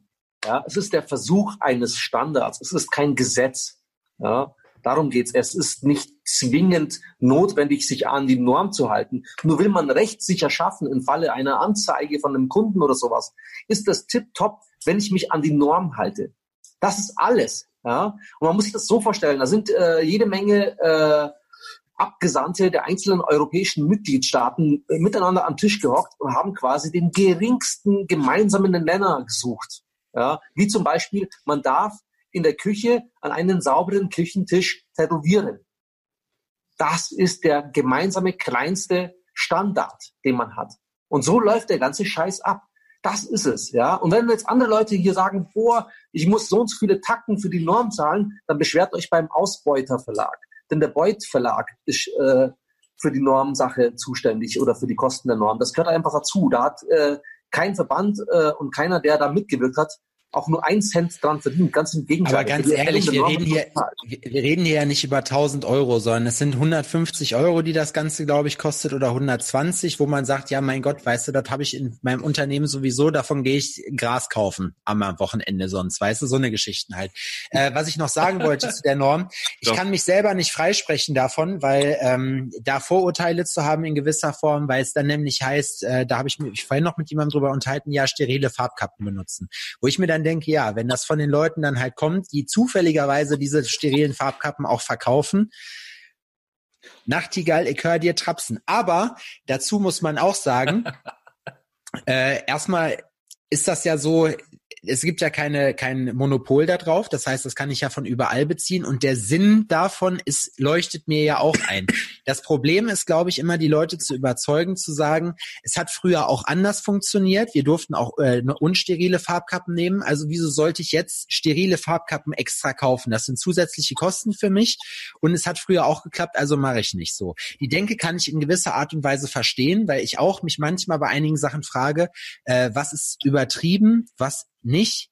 Aber unter dem Aspekt, dass man sagt, man probiert professionell zu sein, ist mir natürlich auch klar, dass man das eigentlich in gewisser Art und Weise schon dazugehört, wenn man es ganz genau nehmen will. Ob das jetzt einen Einfluss hat, weil ganz ehrlich, von 1000 Tattoos, die ich steche, entzünden sich vielleicht eins oder zwei. Einfach, das sind auch manchmal Faktoren, wo man gar nicht sagen kann, liegt das an meiner In der Woche. Arbeitsweise eher nicht äh, am Tag pro Minute. Auf jeden Fall.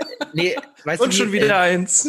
Genau, und schon wieder eins. Adrian tritt einen immer, man ist so auf dem Weg und will Informationen weitergeben und Adrian kommt immer von hinten und tritt einen immer an der Seite rechts und links runter. Aber das mache ich auch so. Das ist unsere Aufgabe auch hier. Das heißt, man muss sich durchkämpfen dadurch. äh, was ich jetzt mit meinem langen Monolog einfach sagen wollte, ist, ähm, dass man. Du benutzt keine sagst, sterilen Fahrkappen. Punkt. Hier bleibt alles, wie es ist. Und wird und es wird sich ja nichts dran rütteln. ich schreibe trotzdem die Norm hin, aber ihr könnt mich am Arsch lecken. So, das, das werde ich machen.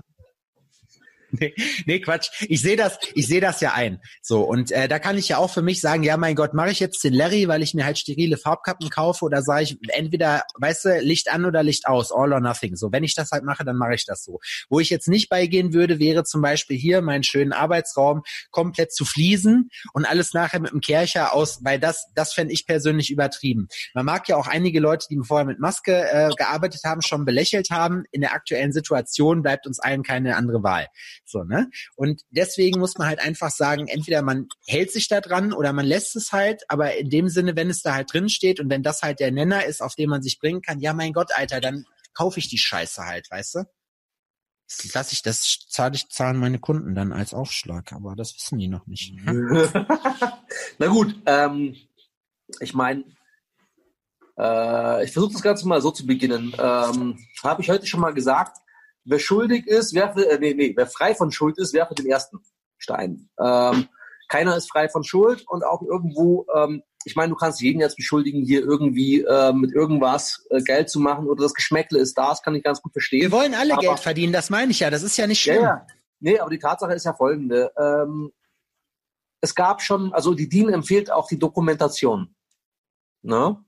Äh, Jetzt könnte man natürlich in den Keller gehen und eine Verschwörungstheorie aufbauen, dass die paar Tattoo-Doku-Softwares, die es schon gibt, dafür gesorgt haben, dass in der Norm drin steht, dass man dokumentieren muss. Ja, äh, ähm, die Theorie oder die Tatsache mit Einweg ähm, äh, Farben, Monodosen, steht schon seit 2003 in, äh, in der Tätowier äh, in der Resolution, also RESAP 2003.2 stand schon drinnen, dass man empfiehlt, äh, Single-Use-Units zu promoten oder halt eben die äh, Verpackung so designt, wenn es kein Single-Use ist, dass keine Kontamination stattfinden kann.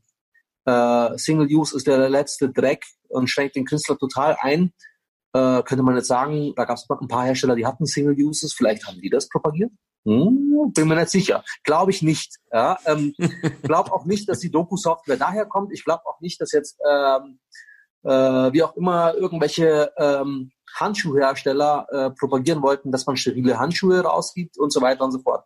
Man, äh, über Sinn und äh, Sinnlosigkeit können wir ja philosophieren. Ich halte das Ganze für sinnlos, äh, eine sterile Farbkappe zu nehmen. Aus der Tatsache heraus, dass wenn dort ein Keim drinnen ist, äh, untersteht dieser Keim oder unterliegt dieser Keim einem sogenannten Evolutionsdruck. Also Darwin lässt grüßen. Wenn ich jetzt die Farbe reinschütte, dann muss dieser Keim erst einmal diesen Schritt Farbe überleben. Punkt um. Ja, das, da geht das Ganze nämlich schon mal los. Ja, Stell mir ähm, das so vor, der Keim sitzt da drin, weißt du, hast schönen Nachmittag gehabt, so kommt gerade aus der Arbeit. So ein Eiern, so mittendrin in diesem Töpfchen, so, und ne? denkt sich, boah, was ein Leben, und auf einmal sieht er, die Twist-Top-Flasche geht auf und dann so, ah, und dann so, oh. Genau, er wird von einer riesen, von einer riesen Plastikrosette angeschissen. Ja, es ist halt einfach so. Und, also auf jeden Fall, schaut oh mal, die, wir haben früher in, in Litergebinden Farbe beziehen können und äh, haben äh, Seifen und weiß der Geier was genommen und die DIN sagt halt jetzt zum, zum Gunsten der Sicherheit des äh, Verbrauchers und des Konsumentens sollten wir, wenn möglich, sterile Sache, Sachen verwursten. Wir sollten kleinere Gebinde verbrauchen, wie jetzt zum Beispiel die Green Soap oder die äh, Tattoo-Seifenlösungen während dem Arbeiten. Die sollten so klein sein, und jetzt habe ich auch noch gerülpst an dem Reden, fantastisch. Ähm, das kennen die Leute von unserem Podcast. Da das ist geil, ich gut. Das kennen die, also ähm, wir, hier wird Anstand noch groß geschrieben. Finde ich gut. Äh, Anstalt, Anstalt habe ich gehört, aber ist okay. Ähm, nee, ähm, auf jeden Fall ähm, habe ich mich jetzt echt verloren im, äh, im Kontext, aber es ging eigentlich darum, Green genau, Soap. Green Soap. Die Green Soap ähm, soll ja jetzt quasi so äh, hergestellt werden, dass sie in einem Gebinde ist, die möglichst äh, pro Kunde verbraucht wird, beziehungsweise du sollst dem Kunden diese Verpackungseinheit mitgeben. Äh, ja, dann wäre ich ja quasi als äh, äh, Ghost-Nachricht von Sam von IM Inc. quasi hier, äh, also Souffleur, ja mitschuldig quasi, äh, und habe wahrscheinlich die DIN so geschrieben, dass ich dieses Produkt habe. Also das ist eine reine Verschwörungstheorie im Endeffekt. Ja. Äh, man weiß, Aber warum, dass es gibt.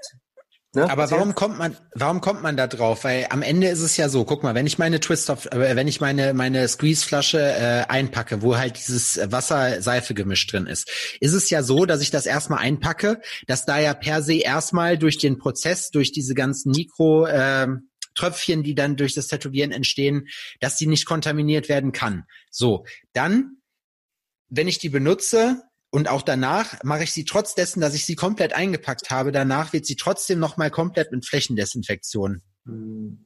abge. Und, und, und, was ist, wenn deine Schwanenhalsflasche, die du da hast, äh, oder whatever du auch immer hast, äh, von dem Blutfickfuck äh, Overspray genau vorne an der Ventildüse einen Keim hinbekommt.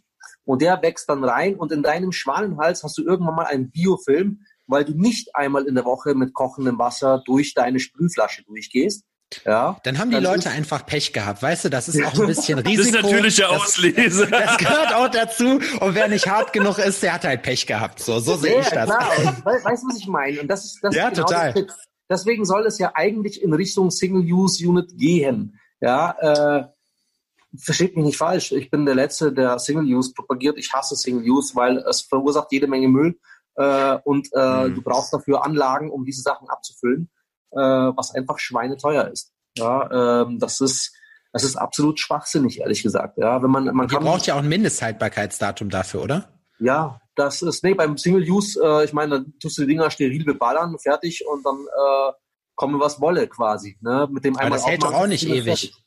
Weil wenn Och, die Nadeln mit EO-Gas bedampft werden, dann haben die ja auch ein Verfallsdatum, obwohl das ja, ja eigentlich nicht, da kann auf, ja nichts eine, passieren.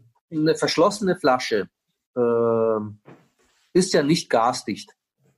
Ja, äh, sprich, eine verschlossene Flasche kann auch austrocknen weil äh, die Flüssigkeit durch das Plastik durchdiffundiert. Das wissen die meisten nicht. Die meisten denken, das ist alles in Ordnung und äh, tippitoppi galoppi, aber dem ist nicht der Fall. Habe ich schon oft mitgekriegt, dass das passiert, ja. Und ähm, im Prinzip bist du als Hersteller dafür verantwortlich, dass du das alles schon mal durchgetestet hast. Ja, äh, Glasflaschen sinnvoller? Glasflaschen wären sowas von fucking sinnvoll, wenn sie nicht äh, einfach zu schwer wären und einfach weil wenn Glas squeezable wäre, wäre es cool. ist es aber ich kann nicht. das. Ja, das ist das Ding. Einmal. Ja.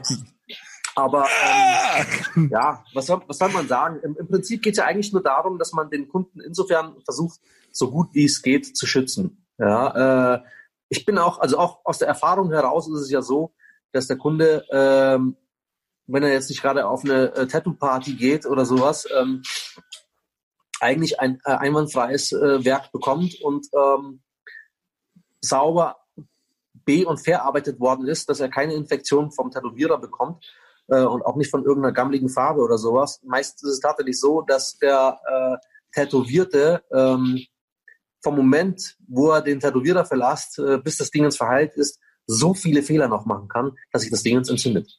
Ja, es liegt also nicht am, am Tattoo, äh, am Tätowierer und am Tattoo selber, sondern es liegt meistens an einem mangelnden Hygieneverständnis des Kundens. Ja, und deswegen ist da halt eben die, äh, die, die Normen, was das Ganze angeht, mit den Sterilsachen ein bisschen überzogen. Ja, aber äh, wie gesagt, man hat sich halt eben im Konsens darauf geeinigt, dass das der gemeinsame Standard sein soll. Punkt um. Wie gesagt, ich glaube, und da ist es halt auch äh, Realität, also ähm, Praxis und Theorie gehen in dem Fall dann, glaube ich, schon ein bisschen auseinander. Aber äh, ich denke schon, dass man, dass es logisch ist, natürlich sich darauf zu einigen. Na klar macht das Sinn, die einzelnen äh, Einzelunits zu nehmen, halt für den Kunden steht außer Frage. Die Frage ist halt, wie du das schon sagst, was passiert mit dem Müll? Du hast, wir haben eh schon unfassbar viel Müll, den wir produzieren. Das ist äh, eigentlich mir persönlich ein Dorn im Auge so. Äh, da gibt es ja auch relativ wenig äh, Alternativen, jetzt gerade äh, zum Beispiel kompostierbares Plastik zu nehmen oder so. Und wenn kannst du es nicht bezahlen oder es ist scheiße zugeschnitten oder da was auch immer. Da ist doch jetzt hier so ein, es gibt doch jetzt, was voll viele benutzen, dieses komische, ähm, äh, keine Ahnung. Hast du das? So, auch so ein grüner Kram, ne? So, genau. Aber das ist doch nicht biologisch abbaubar. Das ist doch nur industriell abbaubar, oder? Also das Digga, ist doch nicht industriell abbaubar und was ist biologisch abbaubar. Aber pass auf, ähm, es gibt Kunststoff, der biologisch abbaubar ist. Okay, ähm, Das Geile ist aber, also für uns Menschen, die äh, wie meiner einer ähm, Austrian Outback leben, ähm, ist es ziemlich cool, ähm, biologisch abbaubaren Kunststoff zu haben, weil wir können den auf unseren Komposter hauen. Ja, ähm, biologisch abbaubare Kunststoffe kannst du aber als Stadtmensch oder Studio in der Stadt Mensch nicht in die braune Tonne kicken, weil er nämlich nicht die Verrottungszeit für Biomüll, äh, Biomüll einhalten kann. Das ist das Problem, was man halt eben hat. Ja, also was ist denn mit dem Zeug da? Industriekunststoff ist schon cool, weil es ist schon mal so ein bisschen Fingerprint, äh, Fingerprint, Footprint, äh, CO2-mäßig eine coole Angelegenheit. Äh, kannst du es also auch noch in den Restmüll kippen, aber äh, den Claim stecken, dass das Ding ins, äh, in die braune Tonne geht, kannst du nicht. Ja. Und es ist noch zu teuer. Man ist es ist noch viel zu früh. Ja, ja. das ist es. Ich habe zum Beispiel äh, in Brighton letztes Jahr habe ich von Greenhouse äh, war es glaube ich äh, diese neuen Maisstärke, diese grü äh, giftgrünen Farbkäppchen gemacht. So, ich habe die Papierdinger noch nicht, äh, die es bei anderen Suppliern auch gibt, diese Paper Cups.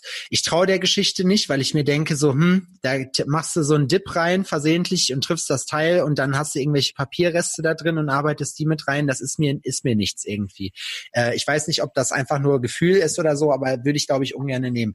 Die Teile waren aber geil, weil die nämlich genauso sind wie die anderen Dinger und wenn die dann halt kompostierbar sind, das heißt, du kannst die in den Wald werfen und irgendwann gibt's die nicht mehr. Ich meine, ist bei Plastik auch so, dauert nur bisschen.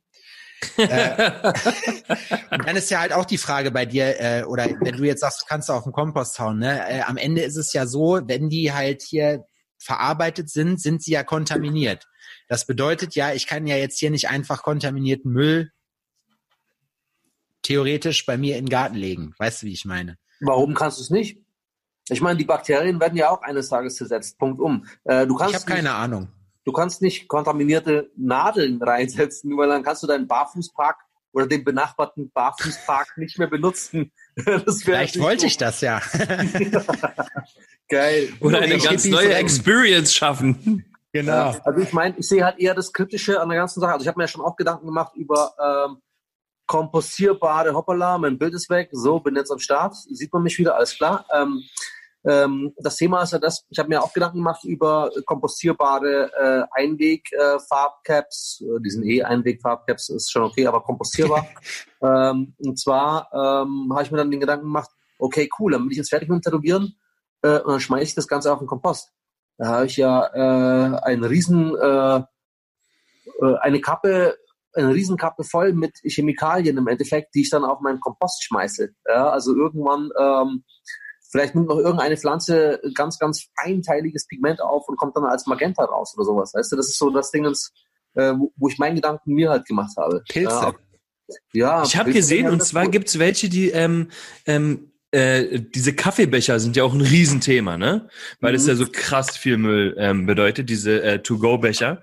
Und da hat jemand ähm, ich weiß gar nicht, was, was genau, also ist jetzt ein bisschen einfach so grob geschossen. Ich glaube, es ist ein Kürbis.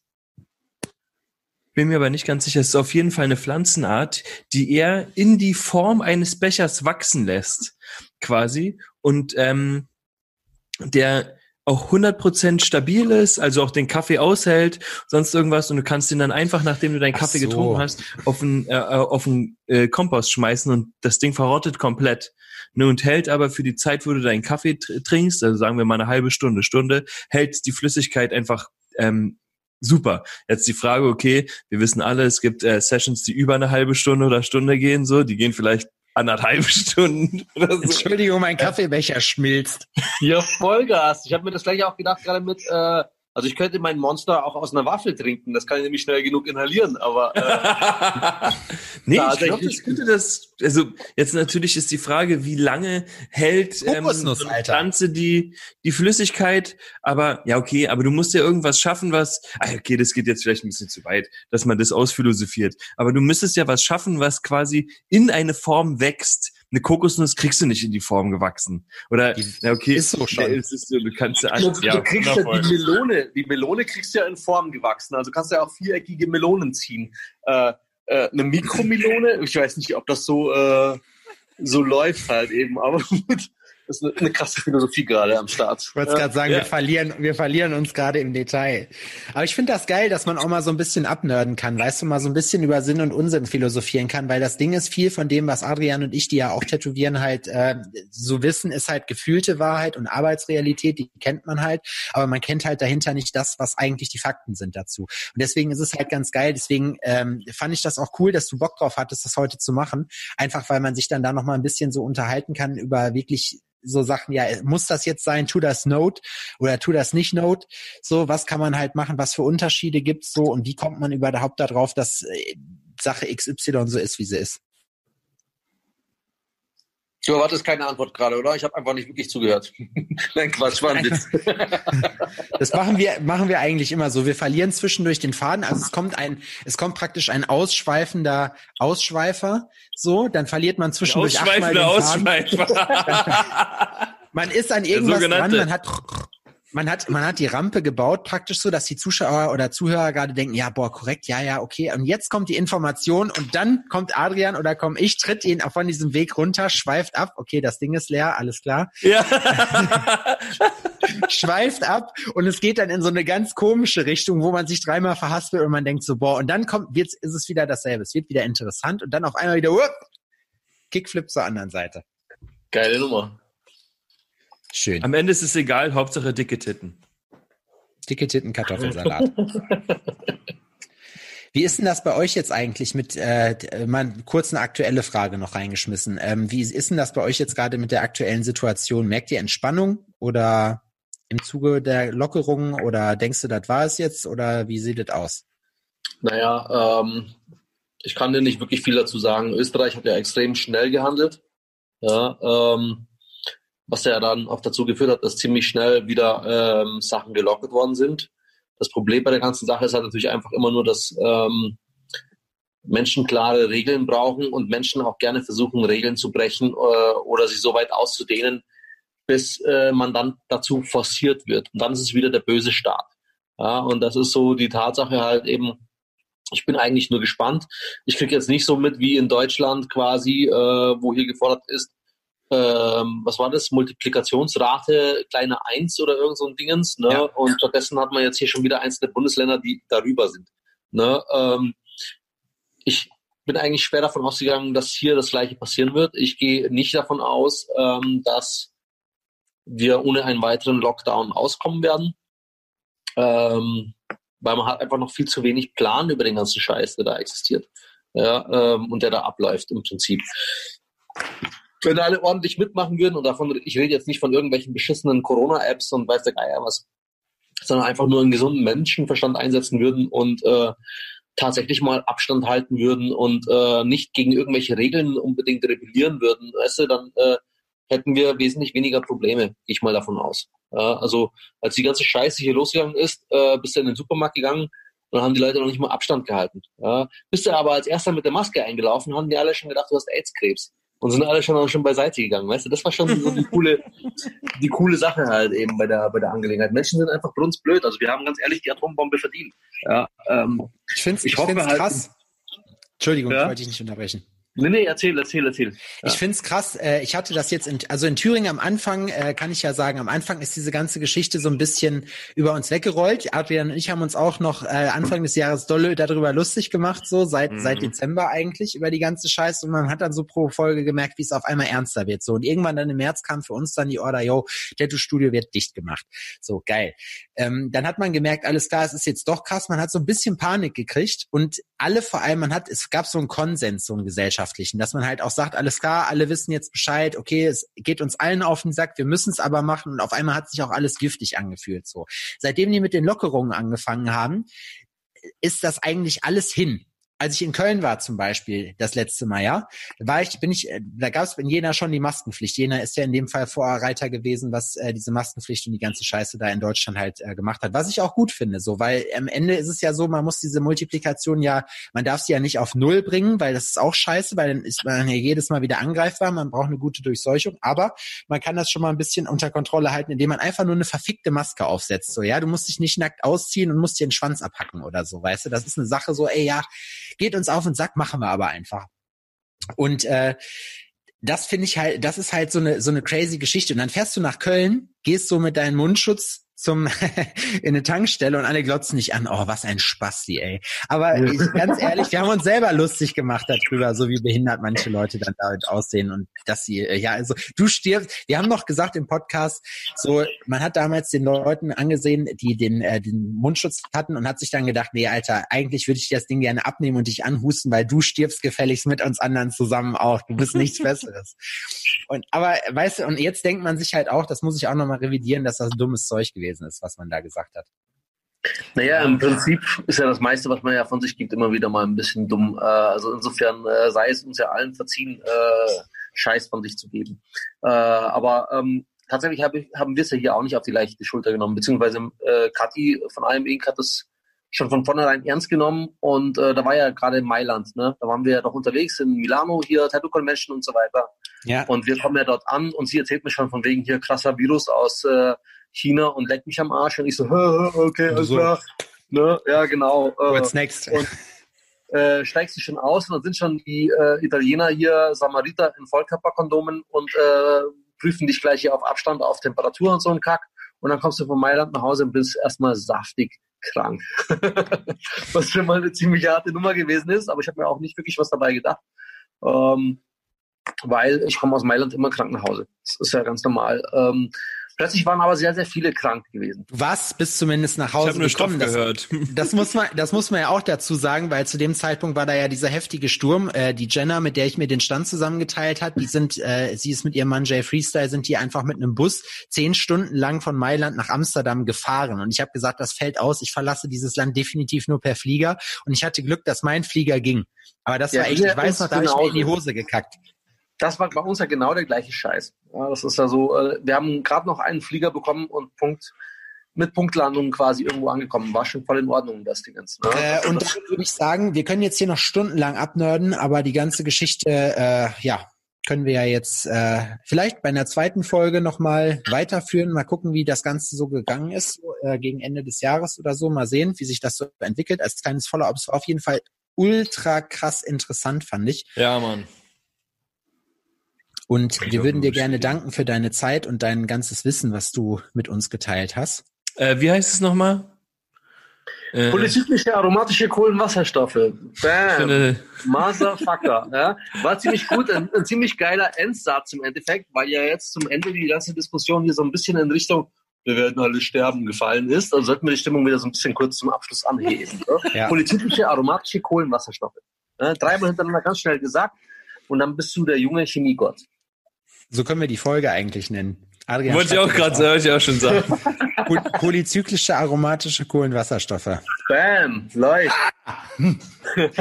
okay, gut. Michael, vielen Dank für deine Zeit. Äh, die letzten, du hast im Prinzip das letzte Wort. Willst du noch Werbung machen für irgendwas?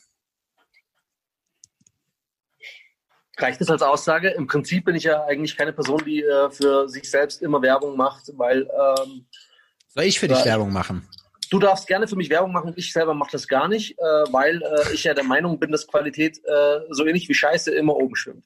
Irgendwann mal. Okay. Ne? Dann folgt Michel auf Instagram, folgt I am Inc. Das sind wirklich tolle Sachen, die äh, Michel da baut oder äh, beziehungsweise nicht baut, sondern anweist. Und ähm, ja, aus, auf jeden von Fall. hinten töpfert. von hinten, die Michel da von hinten töpfert zusammen mit der Kati. Ist äh, richtig geil, kann ich nur empfehlen. Super, super korrekte Dudes vor allem und sowas muss man immer supporten. Und äh, ja, äh, wenn wir die Hörerschaft äh, das möchte, dann unterhalten wir uns bestimmt auch noch mal darüber. Ansonsten horchen wir uns sicherlich bei der nächsten Messe. So ist es, so machen wir das. Vielen Dank für die netten Words. Ähm, siehst du, geht schon so weit, dass ich sogar Englisch schon äh, Words. verwurste, ne? Words. Hammer. Thanks for the words, bro. Geil. Appreciated, ne? Set. sorry, sorry. Ja. Okay, alles klar. Chris, Aufnahme. Spaß gemacht. Stopp. Ach so, ja, Zuhörer, ey, mega cool, danke nochmal für euren Support. Ähm, wenn ihr uns supporten wollt, die einfachste Möglichkeit ist, äh, uns da, wo ihr könnt, zu abonnieren. Also bei Spotify das Plus wegmachen ähm, oder bei Apple Podcasts. Bei Apple Podcasts kann man auch bewerten, da würden wir uns sehr drüber freuen. Ähm, auf unserem Linktree über unser Instagram oder auf alforno-podcast.de habt ihr die Möglichkeit, uns noch einen Kaffee zu spendieren für unsere Arbeit, unser Entertainment-Programm, was ich eigentlich, eigentlich ist es ja eine Therapie, was wir hier machen, nur öffentlich. Wir therapieren ja, uns ja praktisch gegenseitig. Jo. Lasst es euch gut gehen und äh, bis zum nächsten Mal. Wir hören uns aus dem Urlaub. Tschüssi.